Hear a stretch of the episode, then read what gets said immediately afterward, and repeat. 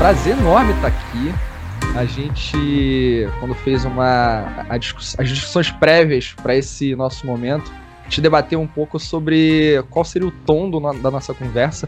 E eu entrei aqui um pouquinho antes desse momento, né? Peguei alguns minutos e adorei ouvir vocês falando sobre cultura, sobre todo esse papo da transformação digital, nessa conexão da felicidade do trabalho que a Bruna trouxe aí também.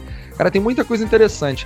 E eu vou pegar um gancho disso, é, mas só complementando com você pediu, né? Sou head de inovação e agilidade da Verit. A Verit é um grupo de tecnologia que apoia empresas no processo de transformação digital. Então a gente tem várias experiências distintas dentro desse cenário e eu vou trazer um pouco dessa realidade para cá a gente, é, eu diria que a gente está vivendo um momento que tem muitas siglas que tentam representar o que é o mundo, né? E vocês já devem ter ouvido pelo menos uma dúzia delas aí, porque não para de crescer. É o VUCA, é o pós-normal, é o novo normal, é o Bright, tem vários. Surgiu o BUNNY agora, mais uma sigla para identificar o que é o mundo. E eu não vou entrar nisso, não.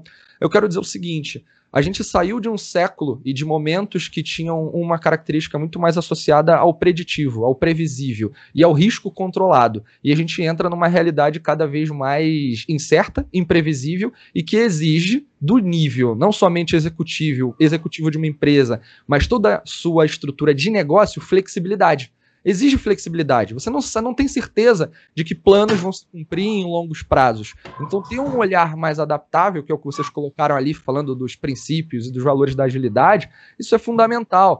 Agora, como é que é isso do ponto de vista do business num cenário que cada vez mais o mundo também está digital, está tecnológico e digital?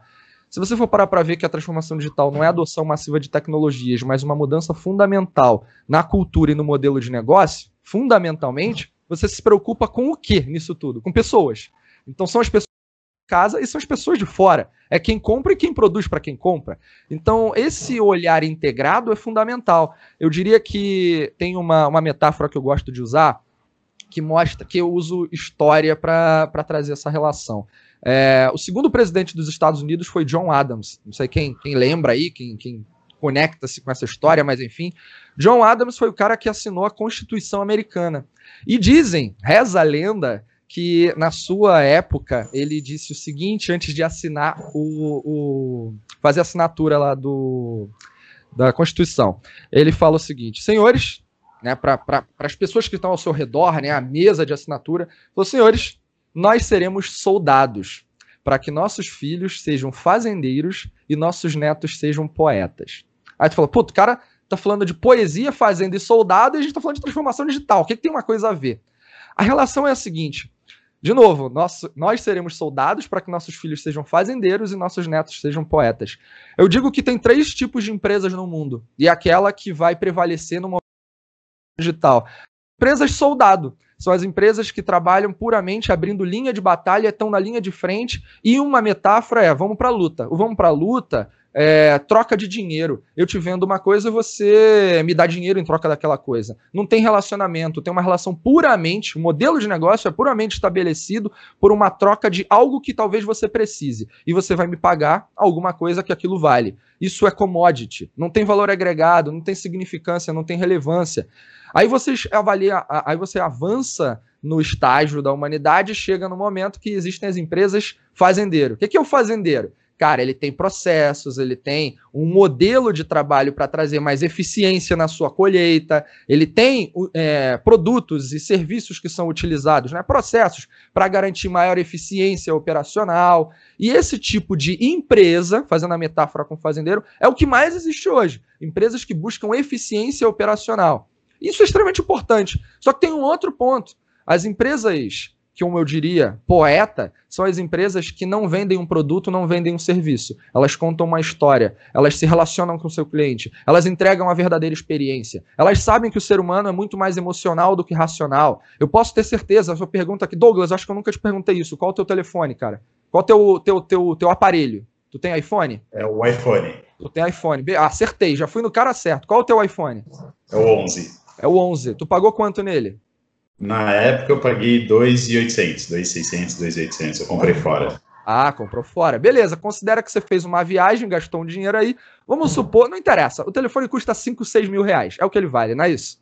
Beleza. Exatamente. Você andaria com 5, 6 mil reais em nota na tua carteira no meio da rua? Mas tá andando. Nem a pau. Pois é, mas está andando. Então, é, já se sabe, galera, que o ser humano é emocional. A gente se relaciona com as marcas não é pelo que pelo o que elas oferecem, é pelo como elas resolvem os problemas das pessoas, sejam eles funcionais, práticos e emocionais. A gente, eu também tenho iPhone 11, então fica tranquilo que eu tô no teu time. Mas o fato é, por que a gente faz esse tipo de coisa? Uh, as marcas precisam começar a entender como se relacionar e entregar valor para o cliente. Isso é contar uma poesia. O iPhone, a Apple não ficou lá vendendo para mim ou para você que ela tem a melhor câmera, isso, aquilo assado. Tem muito telefone melhor, mas tem outras coisas embutidas nisso. Então, a grande reflexão do mundo atual é como eu entrego essa poesia para o meu cliente e ele entendendo que essa poesia é valor agregado, é algo distinto, é algo que ele nunca teve, é algo intangível, é algo que no máximo toca o coração e o cérebro. Aí você fala, puta, isso é uma viagem. Não é uma viagem. Uma das maiores empresas, eu vi aqui você mostrando o propósito transformador massivo, você mostrou aí Google. Cara, o que, que é o Google? Eu pergunto aqui para. Ouso, pergunto, ouso, ou melhor, desafio vocês aqui a responderem, levantarem a mão em cima da seguinte pergunta: quem aqui consegue ficar um dia sem usar o Google? Um dia sem usar o Google? Não vai ter ninguém, provavelmente. Cara, é só porque resolve o problema? Não é só porque resolve o problema, é porque teve uma perspectiva sobre problemas muito diferentes. É a preocupação, é o cuidado de tentar, tentar entregar numa busca os resultados logo, os melhores resultados na primeira página, para te entregar uma experiência positiva e tu não ficar rolando lá 15 páginas encontrando algo que talvez nunca encontre. Isso não é só uma questão de user experience do ponto de vista da facilidade operacional, é da, do conforto emocional do indivíduo. Isso pode ser muito diferente, mas isso é a poesia que se espera das pessoas em relação às empresas no século XXI. E pode ser que para algumas pessoas isso seja muito novo. E é, de fato é. E a gente está aprendendo a fazer isso. E quando você leva toda essa realidade para o mundo digital, você tem tecnologias, você tem processos, você tem técnicas para descobrir como o ser humano funciona, o que ele espera, o que ele quer numa plataforma tecnológica, num aplicativo, como ele quer estabelecer esse contato, como ele quer ter seus problemas funcionais e emocionais resolvidos. A empresa precisa saber disso. E o cenário digital é um parque de diversões para isso Cara, hoje você tem dados que te permitem mapear N circunstâncias e trazer oportunidades. Então a gente sai de um cenário muito do previsível, do que eu sei como as coisas vão acontecer, né? Traça lá longos planos estratégicos, 3, 5, 10 anos. Eu me lembro de ter feito o planejamento estratégico do Sebrae e foi um planejamento plurianual. Cara, um planejamento para quatro anos. E eu fiz em 2016. Aí o que, que aconteceu em 2020? Vem a pandemia já estava mais do que na hora de rever, né? E tinha feito o planejamento estratégico da BBDTVM, uma das empresas do Banco do Brasil, né? E, cara, chegou, isso foi ano passado. Chega esse ano, pandemia, muda tudo. São as provas mais cabais de que coisa, é, longos planos podem ser tabuleiros de xadrez desmontados a qualquer momento. Então, isso exige da empresa uma maturidade, uma flexibilidade para assumir que a certeza não é tão certa e a incerteza precisa ser abraçada. E aí o grande desafio que eu entendo nesse cenário da transformação digital, é, com as ferramentas, com modelos de negócio, com as pessoas com o mindset correto, é assumir que é necessário um equilíbrio. Também não dá para falar, oba, tudo é incerto e vamos, vamos largar o doido, esquece plano, vamos para cima, vamos só viver de experimentação. Isso é romance, isso não existe. Agora, do ponto de vista da, do, da parte preditiva, ela ainda é uma verdade. Né? Eu estou contando cenários aqui que indicam, sugerem que a gente vai viver cada vez mais o caos e o risco e a incerteza. Mas e, a gente ainda tem muitas previsibilidades, coisas que podem ser mapeadas e atacadas. O ponto é como eu encontro o equilíbrio entre aquilo que é preditivo e aquilo que exige de mim experimentação, porque é um cenário de incertezas. Então você vai criar um novo produto digital, um novo aplicativo. Cara, você tem que fazer lá um mapeamento de jornada, entender as dores do teu cliente, funcionais e emocionais. Provavelmente muito daquilo que já que você talvez pense em criar já existe porque alguém criou. A gente na Vera está participando do Web Summit, é o maior evento de tecnologia e inovação da Europa. Alguns consideram o maior do mundo, alguns, é, alguns jornais, né, New York Times, por exemplo.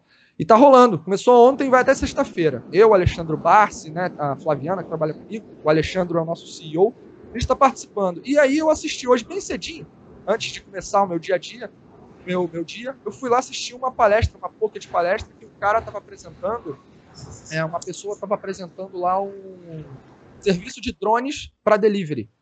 Então, muito se fala disso, né? Fazer delivery usando drones. A Amazon faz, fez testes disso. Só que o cara não chegou lá e ficou contando blá blá blá. Ele mostrou como é a operação. Ele mostrou, cara, como é que é o parque de pouso dele. Ele mostrou tudo filmado com celular, parada muito maneira. E aí eles prepararam uma cesta que consegue é, ser encaixada dentro do drone. É um drone enorme, galera, grande pra caramba. Ele carrega até 3 quilos de, de peso, né? Ele suporta. Aí a caixinha entra no drone. Olha que parada meio Jetsons. Entra no drone, você enfia dentro do drone lá, um compartimento. O drone pilota automaticamente. Você põe as coordenadas no drone, ele vai automaticamente até o destino onde ele tem que entregar. Esse drone tem uma distância de 3 km para ir, 3 para voltar, então é a capacidade total é de 6 a 7 km, né? Então tem um raio de entrega. E aí quando ele vai entregar, olha que maneiro, ele não pousa porque ele não, ele se preocupa em que se ele pode pousar, ele pode machucar alguém, é uma parada muito grande. Então ele tá lá no ar e ele desce com uma cordinha pendurada o produto de 3 quilos e pousa lá na tua grama, no teu quintal. A parada é muito doida, né? Aí você pensa assim, cara, tem tecnologia para isso? Tem. É, tem muitos testes para se fazer? Tem. Os caras comentaram que eles fazem 100 mil, não, 100 mil não, desculpa, 3 mil voos por semana só de teste. Essa empresa está em, em, É uma startup, né? Em, em, tá no início. No, no início, numa fase inicial. Então os caras estão fazendo um monte de teste. Por que eu dei esse exemplo? Além de ser uma questão tecnológica muito legal, muda a dinâmica de entrega, né, serviços de delivery, é um modelo de negócio de novo, mas a questão toda aí é, os caras experimentam muito antes de saber se aquilo funciona ou não. Por quê? Não existe. É algo novo.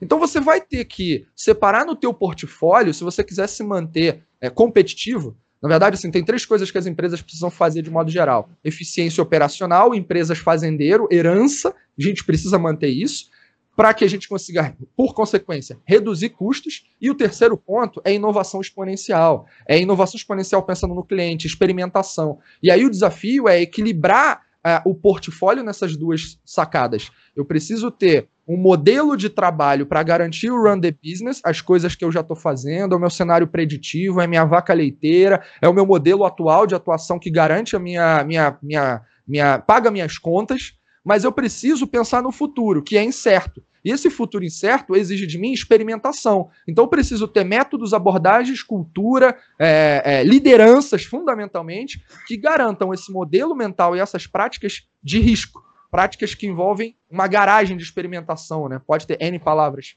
para representar isso, mas que tem uma verba que te permita considerar experimentos. Ah, mas eu não posso pegar dinheiro e jogar no lixo. Não é isso. É você ter uma visão onde você quer chegar, muito clara, com KPIs, indicadores, e que você vai fazer experimentos, testes de hipóteses, que alguns deles, infelizmente, você não vai acertar. Porque no fim das contas você está fazendo isso para aprender.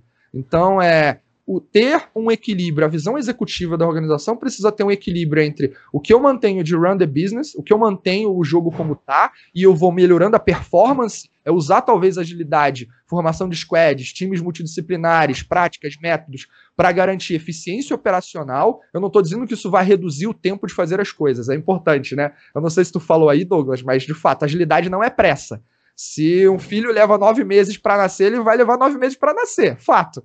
A questão é, é, o esforço não muda, mas você pode dar a percepção de valor a cada momento antecipado. E você checa se você está ou não no caminho. Com filho não dá para fazer isso, né? Aguarda os nove meses e segue a vida. É preditivo, mas em cenários de projeto e tecnologia você pode. Então, por que não fazer? Agora, do outro lado, é usar agilidade raiz, é agilidade para experimentar eu vou navegar no mar de incerteza, eu vou promover o uso de práticas e pessoas, é, de novo, né, sem ser tão repetitivo, mas as condições ideais para que experimentos, testes de hipóteses sejam feitos. E dali você descubra as reais oportunidades. Porque o que não falta é empresa fazendo isso, né? Eu não sei, tu falou do Google aí para fechar esse discurso. Eu não sei se você viu, se vocês viram, se vocês sabem disso. É, o Orkut é, quem lembra do Orkut aí, o famoso, para mim, saudoso Orkut, eu adorava Orkut, adorava as comunidades do Orkut. Os scraps ali. Hã? Os scraps que a gente mandava. Nossa, sensacional. O, o, o Orkut nasceu de um funcionário turco que era é, é, trabalhava no Orkut, no, desculpa, no, no Google. E o Google criou uma condição específica para que os funcionários fizessem experimentações. Daquelas experimentações nasceu a rede social, que se tornou um spin-off, e o, o Orkut, o nome do cara é Orkut, né, o cara que criou, ele se tornou CEO do Orkut, mas ainda é meio que fazendo, sendo um spin-off do Google. Então tinha uma visão de rentabilidade ali associada. Então você vê, Quantas coisas podem surgir quando as pessoas têm espaço? Mas isso tem que ser no portfólio de uma organização? Provavelmente, né, depende da, da, do mindset, do cenário atual da organização, uma carga reduzida de investimento. Porque não dá para você se tornar só experimental. Então, o equilíbrio entre experimentar e manter o jogo, né, run the business, cara, esse é o segredo é, para esse cenário que a gente está vivendo aí, que se, se mapeia com incertezas. Né? O cenário estava pavimentado com incertezas. Cara, a Blockbuster em 2003 teve a oportunidade de comprar o Netflix. Netflix surgiu ali, naquele início dos anos 2000, e teve oportunidade, é, a Blockbuster teve a oportunidade de comprar. Para quem não lembra a Blockbuster, ou talvez não, não saiba o que, que é, sei lá, não sei né, a idade da galera aí, mas era uma parada chamada locadora, meus amigos. Era o Netflix da vida física. Então você ia lá, pegava a fita DVD, trazia para casa, passava um, dois dias, final de semana e devolvia, e era cobrado por aquilo. Só que tem um detalhe, a Blockbuster ela tinha um modelo de negócio punitivo. Ela te punia se você atrasava a entrega, te punia se você não rebobinava a fita. Quem não lembra do famoso rebobinar fita? Meu pai tinha rebobinador de fita em casa. Era sensacional. E aí, se você, tudo que você fizesse que não seguisse os padrões da empresa, multa. O que aconteceu? Veio a Netflix e trouxe um modelo de negócios que não é punitivo. Não é um modelo de negócios apaixonado pelo seu produto. É um modelo de negócios apaixonado pelo seu cliente. É a ideia da poesia que eu falei lá. A Netflix veio fazendo uma série de validações de hipóteses, testando, e começou tal como a Blockbuster. Ela mandava pelos correios para casa das pessoas lá os DVDs, os CDs e tudo. E depois foi evoluindo chegou. Só que o momento chave é 2003. Blockbuster pôde, teve acesso a, a uma possível compra do Netflix. Netflix já tinha a visão de onde queria chegar e Blockbuster disse o seguinte: olha, é... isso aí são só soldados albaneses tentando conquistar o mundo. Olha o preconceito, galera. Soldados albaneses tentando conquistar o mundo. E o que acontece? Não apenas conquistou, como inaugurou ou expandiu um mercado que agora se torna um novo desafio para o próprio Netflix, né? Disney Plus e vários outros aí. O ponto central é onde que ficou esse modelo mental de quem lá atrás disse: ah, não liga para esses garotos, Netflix, soldados albaneses. Olha o modelo de pensa da arrogância de ter deixado. Pra... Eu vi isso no Web Summit em 2018, isso foi um assunto lá, tá? É... Onde que fica essa, esse cenário de decisão executiva, de falar de arrogância ou não, de falar isso aqui vale, isso aqui vamos investir. É o equilíbrio, é o equilíbrio do portfólio que eu, que eu acabei de falar. O quanto eu run the business e o quanto eu experimento. E no fim das contas, né, estamos aí no cenário que está, e Netflix em 2018 passa o conglomerado Disney na Bolsa de Valores americana. Aí tu fala, puta, era melhor ter topado a ideia dos soldados albaneses, né? Mas enfim, não dá para você prever. O que não dá, é, você vai arriscar ou não. O que não dá é no alto da arrogância falar, ah, isso é bobagem. Puta. Nunca subestime o mercado. É muita, muita coisa doida acontecendo. Não dá para subestimar. Isso é uma história de 2003, tem quase 20 anos. Imagina agora, 2021, no mundo que um monte de gente decidiu, decidiu não, precisou se reinventar por conta do cenário que a gente está vivendo. Então, só queria trazer esse ponto que o, o modelo mental é importante da, da, da, da gestão executiva da companhia para esse tipo de investimento e movimento.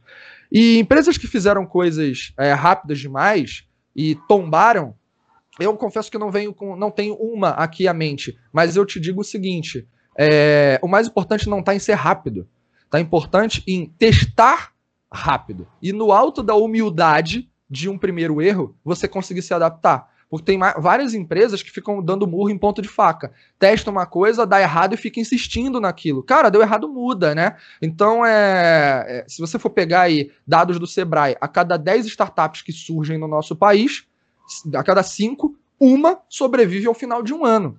Por quê? Porque não viu se tinha mercado, porque não validou hipótese, porque não encontrou um modelo de negócios. Óbvio, eu tô falando de startup. É, elas já tecnicamente, teoricamente, nascem num cenário mais enxuto para produção de valor. Mas o cenário é esse. não é a velocidade para produzir, mas é a capacidade de se adaptar. E minha recomendação é sempre: testa logo, faz logo aí.